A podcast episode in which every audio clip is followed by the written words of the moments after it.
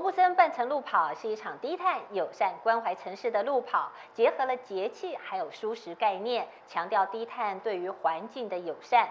那么呢，另外也为了提倡运动平权，那么因此我们特别提供了六百个公益的名额，我们鼓励呢，身障朋友还有他们的家人们一起走出户外。十月三十号桃园站，十二月十一号高雄站，现在正热烈报名中。让我们相约罗布森半程路跑见哦！罗布森半程路跑石梦桃桃园站，姐妹淘们、闺蜜们，让我们一起相约跑起来！我们一起挥洒汗水，共度这美好的粉秋十月。让我们十月在桃园见喽！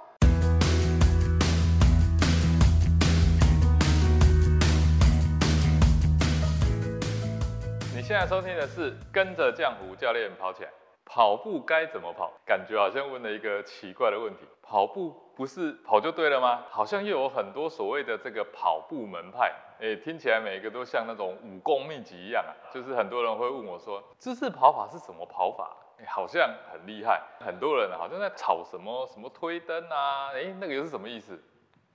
健康刻不容缓，疗愈身心，正念生活，用跑步改变人生。Hello，你好，我是江湖教练。跑步啊，对某些人来说啊，哎，好像是天赋异禀，但又对某些人来说，好像是一种遥不可及的能力啊。那这一集啊，啊，要来为这些跑步是否有技术这件事情啊，来跟大家做一个分享。就我跟焦水两个人，其实啊，都是跑步技术学习的这个最大受益者。我们呢两个跑步十几年了，除了说在第一年不懂技术，经常啊会有这种看医生的情况之下，之后的日子啊，哎，从来我们就没有因为跑步啊去看过任何医生。那么如果啊你是今天第一次来到这里啊，这是一个针对跑步入门以及运动相关的这个话题的频道。那么聊运动，但也聊生活，也聊健康饮食。欢迎啊，你可以在这个留言区啊，来帮我留言，或者直接写信到跑步学堂。那如果你的话题是可以我们十到十五分钟内可以解答的，我们就可以啊为你制作一集这一个相关的话题的节目。每周一都会固定更新，所以一定啊一定啊要订阅，你才不会错过啊。首先啊，我先要来跟大家分享姿势跑法，它到底啊为我带来了什么样的一个价值？同时，它到底解决了我什么问题？还有啊，我是怎么开始研究这个姿势跑法的？大家啊，可能啊啊不相信啊，在我还没有学这个姿势跑法之前啊，我的第一个半马跑完的时候啊，整个膝盖啊都快要报废了，还因此买了各式各样的这种护膝哦，还有所谓这种内置弹簧啊，很神奇的这种设备。同时也买了这种号称鸡蛋掉下去都不会破的这种跑鞋哦。那也问过非常多的跑步的前辈啊，甚至是精英的这个跑者，也查了很多的资料，到底怎样的跑姿才是正确的呢？但我得到的答案啊，居然是每一个人因为身体条件的不同，所以没有所谓的标准动作。在那段期间啊，跑步。带来的这种膝盖痛啊，几乎啊让我就是想要放弃跑步了。现在也很多人啊在听这个节目的时候，应该心有戚戚焉，对吧？那当时我几乎啊，我是可以确定啊，我就是像那个医生说的，哦，我是一个根本不适合跑步的人。在第一集的时候啊，啊，江湖教练就特别有提到，我是从一个啊。当兵完全没有办法跑完三千公尺的人，到可以跑一百公里以上超马的真实的实践者。那有兴趣的人呢，可以去听听我的第一集。第一次发现这本奇书，我看到的时候，我觉得这简直是武功秘籍啊！当时啊，我正在读另外一本书，叫做《天生就会跑》，所以我可以很确定的就是说，哎，人类啊，天生本来就会跑。那因为这是人类基本的什么求生技能。但如何要跑得更好、更快？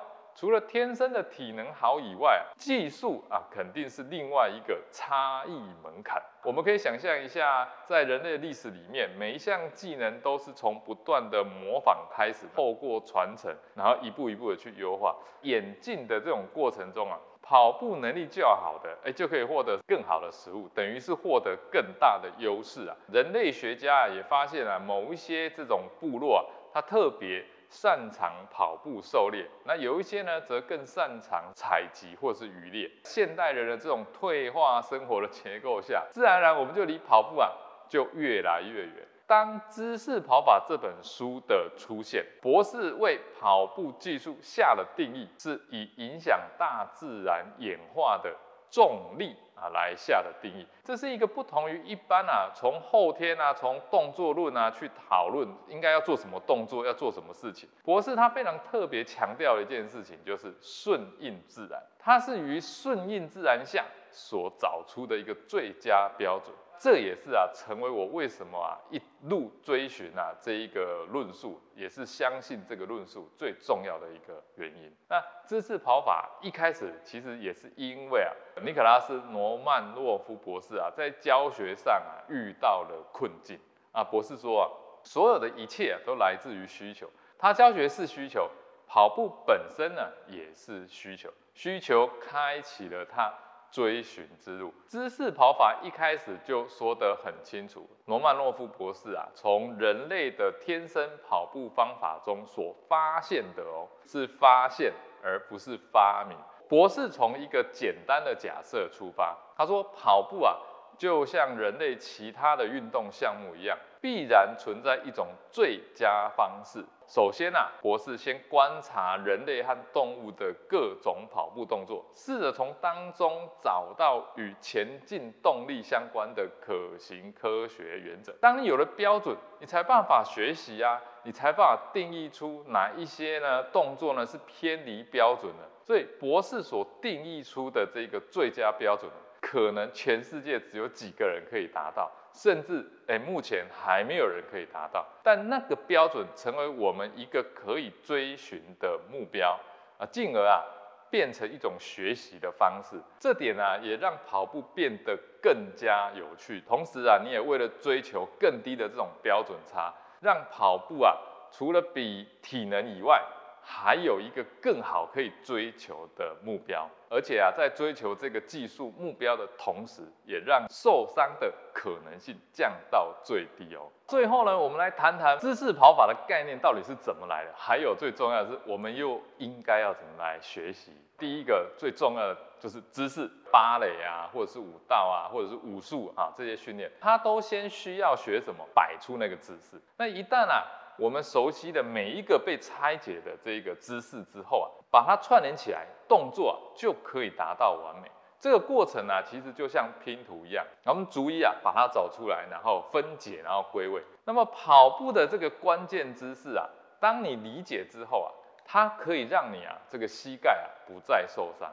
也让跑步的这个过程啊，更加的怎么样放松跟轻巧。姿势的这个认知过程当中啊，衍生了很多很多的面向。最重要的就是感知能力。如果啊你没有办法打开你的这个感知能力啊，其实你没有办法感受到你现在到底是处在哪一个姿势。刻意模仿啊是最初期的这个引入点，最终我们要达到身体自然而然去做出这些动作反应。啊，这才算真正的学到可以应用的程度。一些人刚学武道的时候，总觉得，哎，他动作好像做到，但总是看起来不顺畅。直到现在啊，江湖教练本身啊，还是不断的在学习这些技巧，不断的在精进，去达到这种标准差越来越小的这种程度。这也是我一直啊很享受跑步的一个最大乐趣，而且这个乐趣让我怎么样不受伤。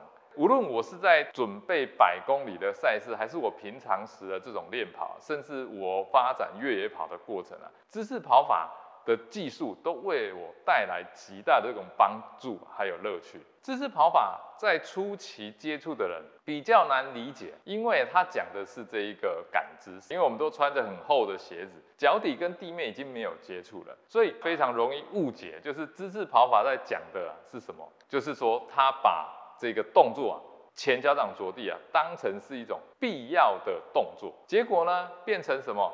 踮着脚尖跑，反而没有得到姿势跑法带来的帮助，反而是因为垫着脚尖跑步啊，而受到很多的伤害。那如果啊，大家对于这个议题的讨论啊，呃，有兴趣的话，我们再找一集来聊聊。其实这个部分啊，我们可以聊的东西很多。那教练也不希望说，好像在这边我要跟大家上课一样。我希望大家能够理解这整个概念，还有在整个我在追求的这个过程当中啊，为我所带来的益处。好，这集节目呢就到这边。下集呢，我将跟你分享一个听众问到了说。他为何每次啊刚起跑的时候，哎，都感觉到很不舒服？还有啊，跑长距离的时候啊，怎么样做呢，才不会撞墙？如果你喜欢这集节目的分享，欢迎到 Apple Podcast 及这个 Spotify 给我五星评价，或是啊给我留言。那我会啊经常的来看这些留言，那并且作为我们节目的这个素材哦。我们下集节目见。